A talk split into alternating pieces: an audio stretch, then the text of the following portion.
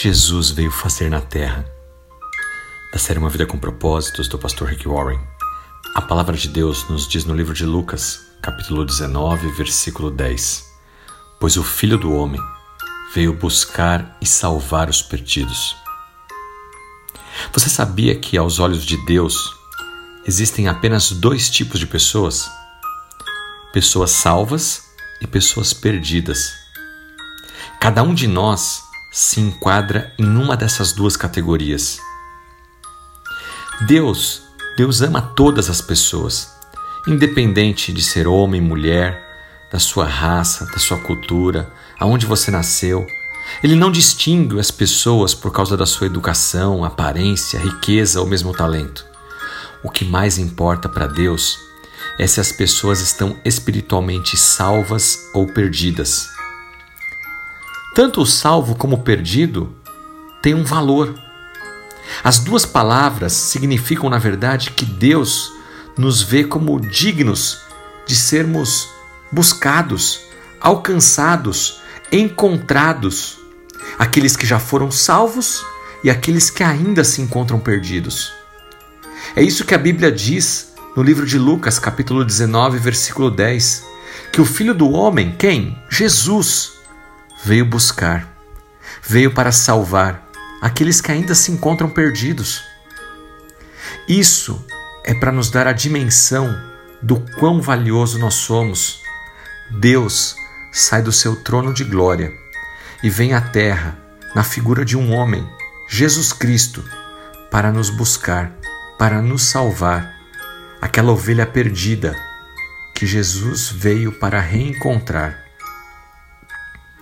Apenas coisas valiosas podem ser perdidas.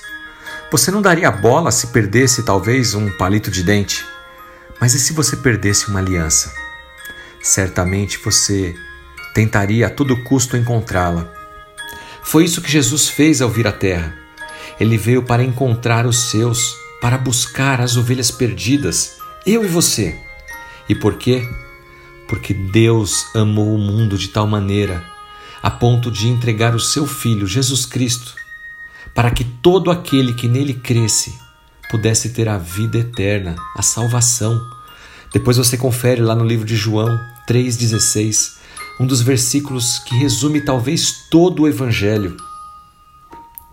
Deus não quer que ninguém se perca espiritualmente. Por quê? Porque Ele nos ama ele nos quer conectados a Ele, pertencentes à família de Deus. Ele nos fez para ter um relacionamento conosco.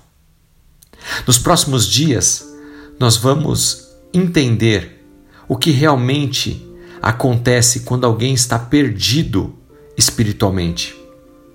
Talvez a resposta para essa pergunta vai te ajudar a entender o quão importante é para Deus a sua vida e também vai te ajudar a compartilhar das boas novas do Reino de Deus para encorajar outras pessoas que se encontram hoje perdidas a serem encontradas e salvas, libertas da escravidão do pecado, não porque mereçam, mas porque pela graça somos salvos.